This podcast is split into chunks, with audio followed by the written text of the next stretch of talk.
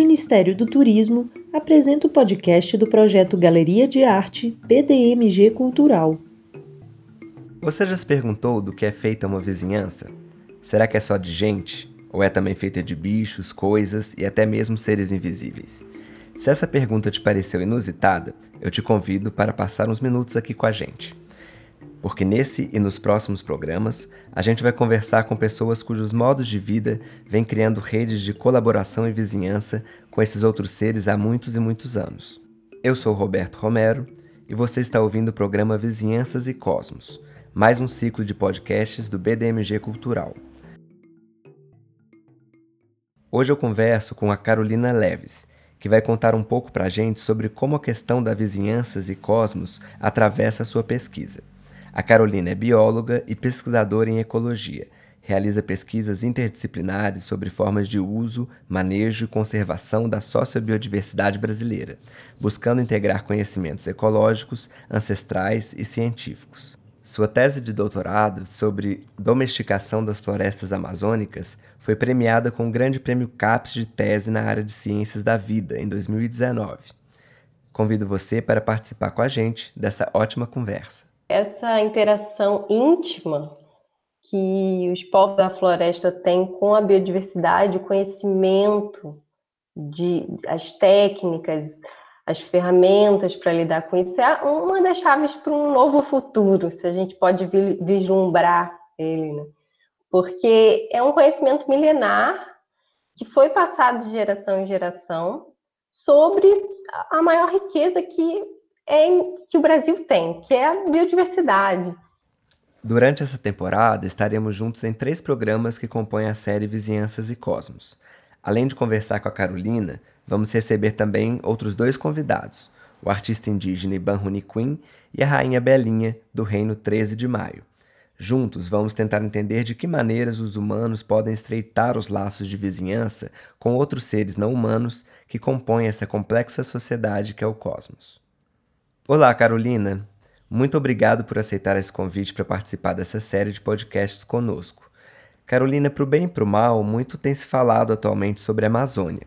A gente sabe que essas disputas narrativas em torno da região não são de hoje, inclusive atualizam muitos debates que alguns de nós gostaríamos que já estivessem superados. Eu gostaria então que você apresentasse o que é a Amazônia e quais os efeitos da longa duração das atividades humanas na composição da floresta tropical. Oi, Roberto. Eu que agradeço o convite. Estou muito feliz de poder compartilhar um pouco do meu conhecimento da Amazônia aqui. Então, o que é a Amazônia? A Amazônia, na verdade, são muitas Amazônias. Então, se a gente for pensar na área, a Amazônia tem mais de 7 milhões de quilômetros quadrados e ela abrange 60% do território brasileiro. Então, a Amazônia ela representa, por exemplo, para o mundo, o maior bloco de floresta tropical bem conservada do mundo. O que, que isso interessa em termos globais, por exemplo? É que ela é fundamental para regular o clima. Mas muito se fala da Amazônia com relação à regulação e estabilização do clima. E se esquece, por exemplo, que a Amazônia também é conhecida como um dos principais centros de domesticação de plantas. Na verdade, a domesticação de plantas é um processo que gerou os alimentos que a gente tem hoje no dia a dia. Então, a Amazônia ela foi dali que se originou, há milhares de anos atrás, a mandioca, a pimenta murupi, a pupunha, o cacau, a castanha, disso que eu vou estar falando um pouco mais. Então, os dados arqueológicos eles têm mostrado que os seres humanos chegaram na Amazônia há pelo menos 12 mil anos. E desde a chegada das pessoas na região, tem evidência de uso de muitas plantas da floresta.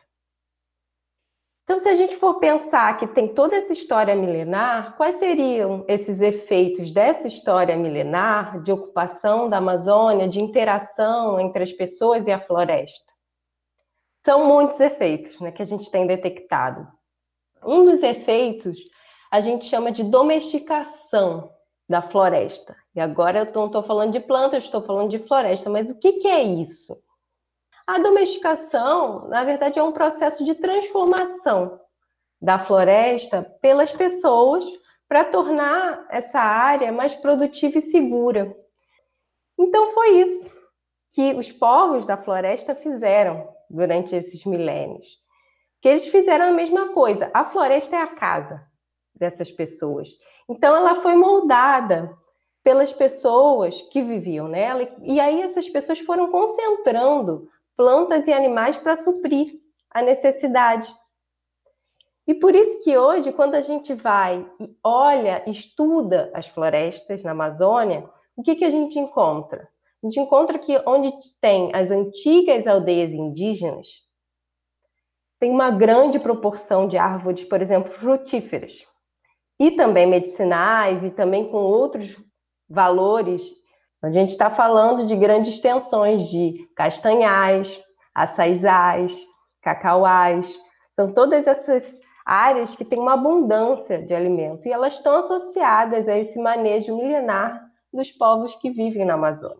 E Carolina, uma imagem muito antiga e até hoje muito evocada é a de que a floresta amazônica seria um vazio demográfico. Nos anos 70, inclusive, ficou muito conhecido aquele slogan usado pela ditadura militar de que a Amazônia era uma terra sem homens para homens sem terra. E nós sabemos os efeitos devastadores dessa concepção ainda muito enraizada no imaginário nacional. E o conjunto da sua pesquisa me parece justamente desafiar essa imagem da floresta enquanto uma terra intocada, virgem ou despovoada. Você já começou a falar sobre isso, eu queria saber se você poderia adentrar mais nesse assunto. Se a gente for pensar nessa imagem e nesse, nesse slogan, terra sem homens para homens sem terra, que vem na ditadura militar, na realidade, a gente precisa resgatar um pouco mais da história da região para entender de onde que vem esse mito da natureza intocada.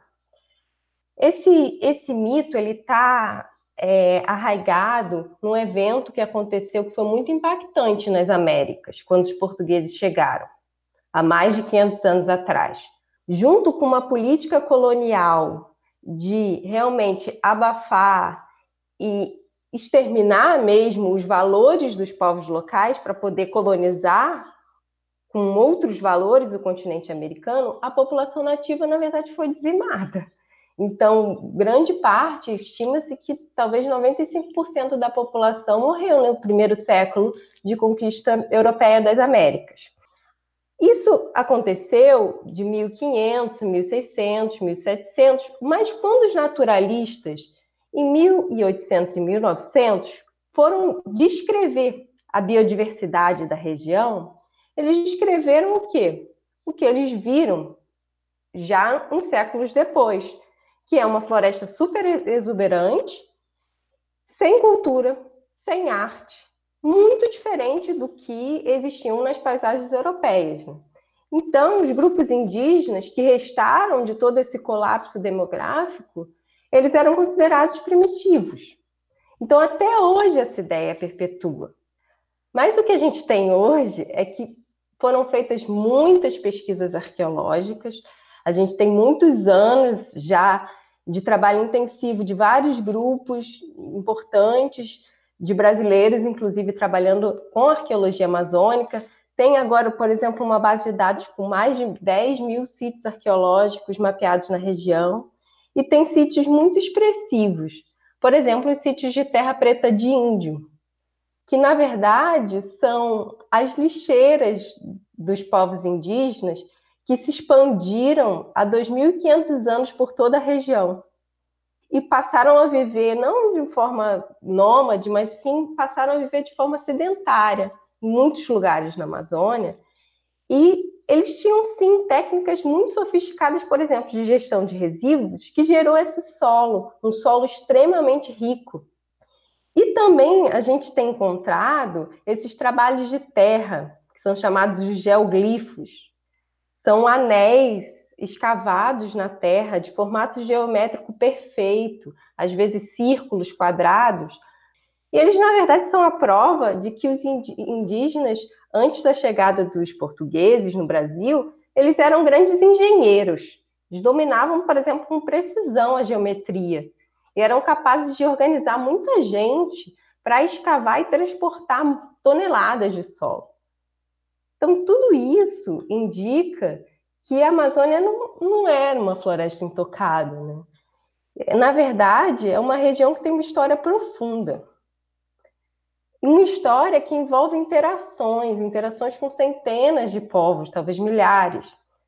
E esse patrimônio cultural, esse conhecimento que ainda está presente na, na, nos povos indígenas atuais, nas populações tradicionais, ele precisa ser reconhecido e conservado para as futuras gerações, porque ele traz soluções para muitas das questões que a gente tem hoje.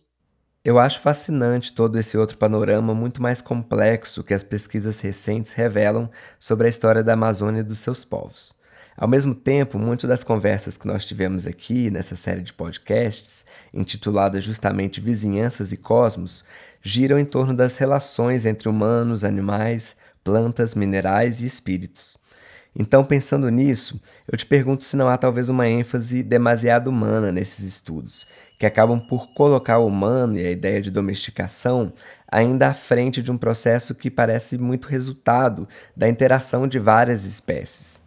Enfim, eu gostaria de te ouvir mais sobre essas interações e a sua importância na composição das florestas.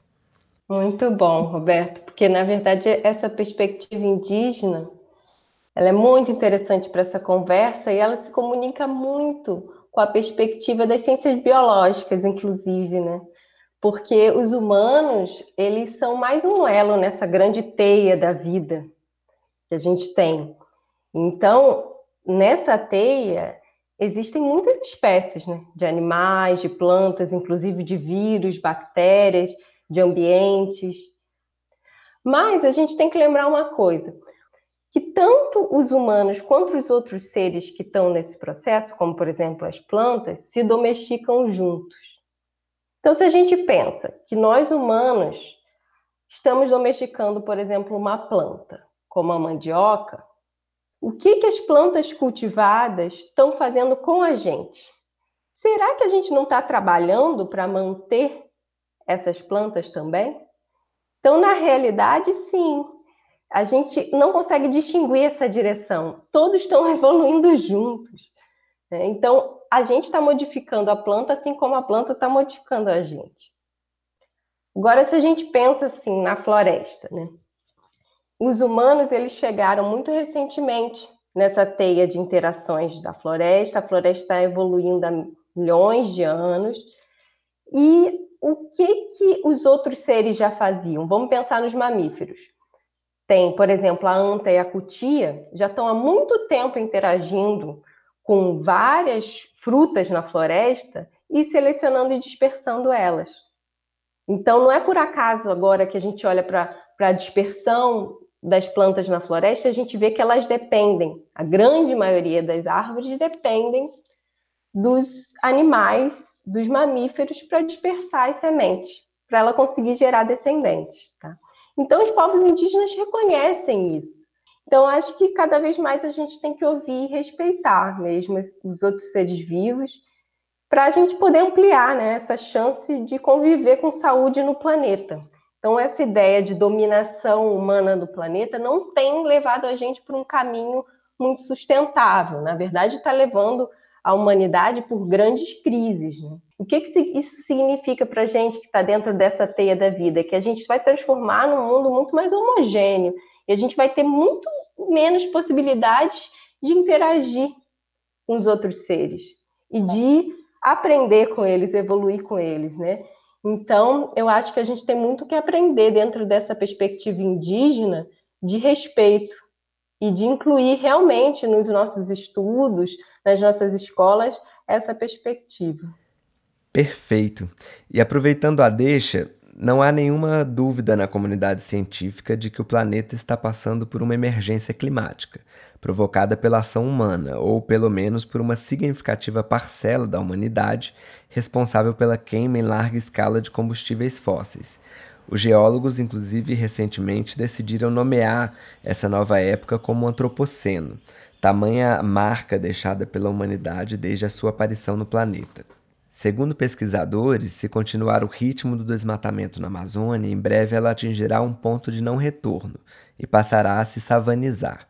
Ao mesmo tempo, pesquisas também apontam que um reflorestamento de 30% do planeta seria suficiente para frear o aquecimento global e impedir um colapso ecológico. Enfim, acho que as suas pesquisas tocam nessas questões de diversos modos. Eu gostaria que você falasse um pouco para a gente sobre as consequências de uma savanização da Amazônia para a vida no planeta. Pois é, estamos vivendo hoje o antropoceno. O que, que isso significa? Significa que a gente está esgotando, na verdade, o planeta, os ecossistemas. E como que a gente vai viver sem eles no futuro? Ao meu ver, a gente já perdeu tanto que a gente não pode perder mais. Só resta conservar. Então, o primeiro passo seria conservar o que ainda existe. E restaurar, sim, o que foi perdido, parte do que foi perdido, se for possível. Não basta restaurar 30% das florestas perdidas se a gente continuar emitindo gases estufa. Nessa proporção, exponencialmente. Então, a gente precisa sim reduzir as emissões, precisa reduzir os altos padrões de consumo, senão não vai ser possível frear essa mudança climática. Então, o planeta, se ele continuar aquecendo, ele vai pôr em risco o quê? Elementos muito importantes que também foram mapeados que estabilizam o clima.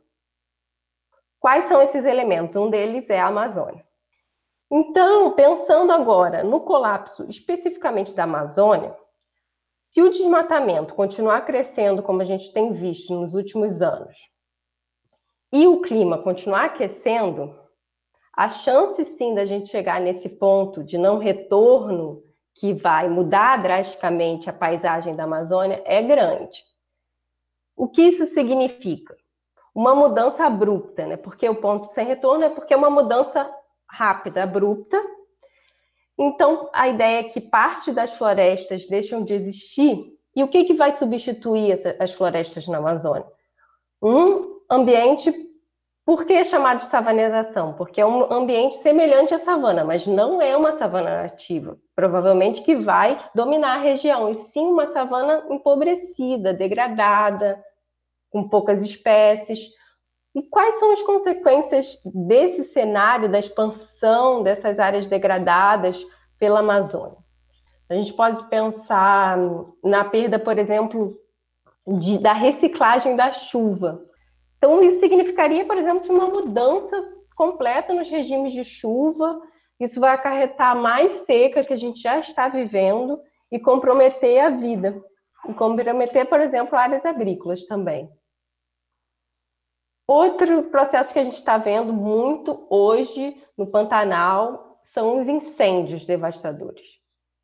Então, se a gente pensa no capim invasor, que é muito inflamável, se expandindo pela, pela Amazônia e, e espalhando fogo rapidamente, junto com as secas prolongadas, vai colocar em risco muitas espécies, né? muitos animais, inclusive nossa saúde. A gente sabe que tem um aumento de casos de problemas de respiratórios por conta da fumaça, junto com a pandemia do Covid, isso fica um, bem pior. Né?